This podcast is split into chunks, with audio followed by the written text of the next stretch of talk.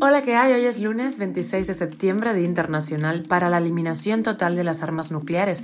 Temen la mira ahora con la ira de Putin y su botoncito rojo. También es el Día Mundial de la Salud Ambiental. Estas son las cinco noticias que te traemos hoy y una más que te contamos aquí, en Cuba Diario.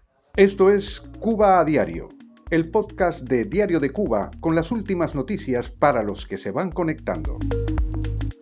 Se retrasa la publicación del resultado del referendo del Código de las Familias por lluvias en algunos puntos del país.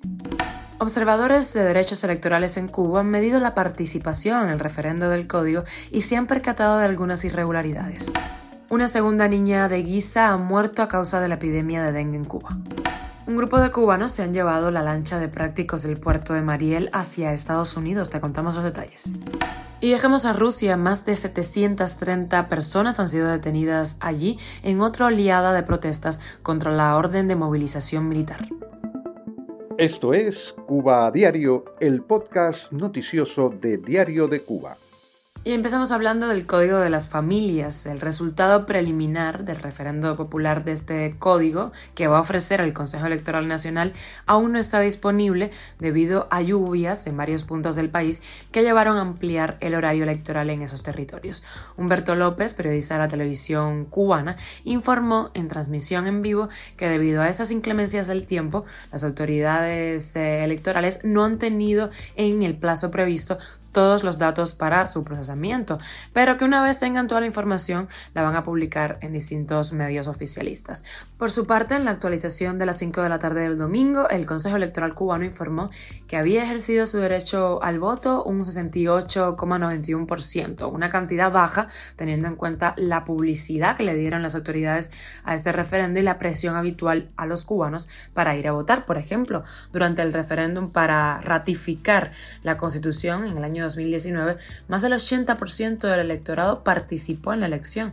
Durante la jornada de este domingo, cubanos han denunciado varias irregularidades en la votación del referéndum, como por ejemplo que las boletas no tenían plasmados ni el número del colegio ni el de circunscripción electoral y que son los miembros del partido los que ponen al final a cada boleta esa información, por lo tanto las manipulan después de que los electores hayan votado.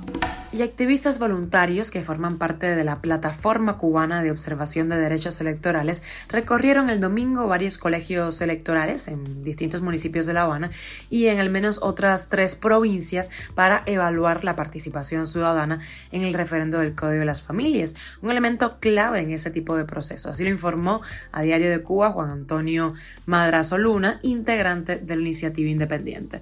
Los activistas, dijo, tienen como fin eh, principalmente medir la participación ciudadana, que es un elemento clave en el proceso de referéndum, pero también tienen la intención de participar del escrutinio. Según comenta, hasta la noche del sábado ningún activista de la organización ha sido molestado por agentes de la seguridad del Estado, pero dicen que hay que entender que el escenario es muy diferente al 2017-2018, eh, cuando ellos participaron también en el proceso de elecciones generales y el tema de la Constitución.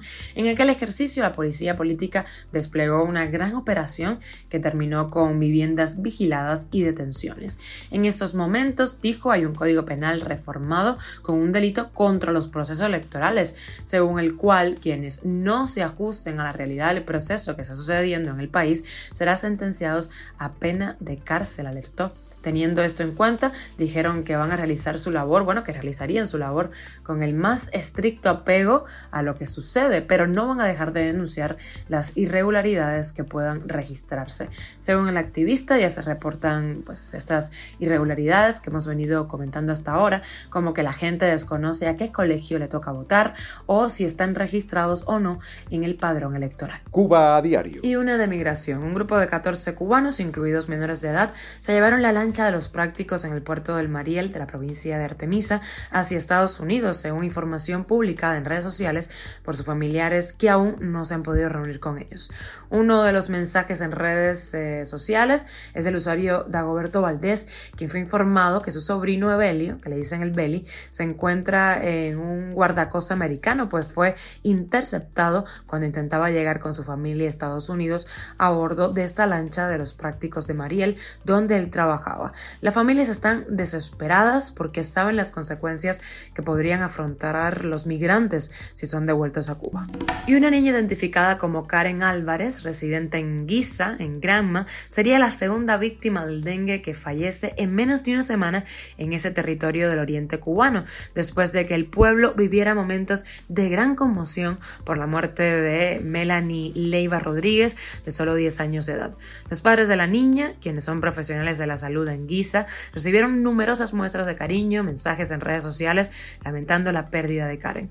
Una vecina de Guisa cuestionó a las autoridades por la situación de las epidemias de dengue en Cuba en medio de escasez y de apagones que según dice impiden evitar las picadas de mosquitos. La denuncia la hizo en Facebook donde lamentó además el fallecimiento de las dos queridas niñas en su municipio. Cuba a diario. Y viajamos a Rusia porque allí cunde el pánico en las familias que buscan si los nombres de sus hombres están en las listas de solicitados para la guerra en Ucrania. Los soldados rusos que se niegan a luchar en Ucrania se enfrentarán a de prisión de hasta 10 años, por lo que muchos están saliendo del país. Pero ahí viene el problema de las sanciones para ellos. O sea, en muchos países no les funcionan las tarjetas de crédito, no van a tener dinero y otros pues ni siquiera eh, los dejan entrar. Ante esto se han desatado las protestas, más de 730 personas fueron detenidas en toda Rusia en las manifestaciones este sábado contra la orden de movilización militar. Por otra parte, Moscú dijo en la ONU que Occidente no es neutral, sino parte del conflicto, en palabras de su ministro de Exteriores, Sergei Lavrov, que aseguró que su país va a respetar los resultados de los referendos en las regiones de Ucrania que estos días votan su posible anexión a Rusia. Estaremos muy pendientes de esto. Y llegamos a la extra y como es lunes te la traigo relajada. A finales del siglo pasado, un psicólogo de la Universidad de Oxford calculó lo que se conoce como número Dunbar, que es la cantidad de amigos que puedes tener. En total, 150. Este incluye familia y amigos y es cosa de nuestro cerebro que fija estos límites. Aunque esto, bueno, no se ve así en redes sociales, que tenemos miles de amigos. A lo largo de nuestra vida conocemos aproximadamente unas 1500 personas, pero no todas serán de nuestra plena confianza. Esto es Cuba a Diario, el podcast noticioso de Diario de Cuba, dirigido por Wendy Lascano y producido por Raiza Fernández. Gracias por estar con nosotros y dejarnos un ladito en tu sofá. Nos puedes encontrar de lunes a viernes en Spotify, Apple Podcast y Google Podcast, SoundCloud, Telegram y síguenos en nuestras redes sociales. Ahí nos puedes dejar mensajitos, temas que te apasionen, que te interesen para tocarlos en este podcast. Hasta mañana.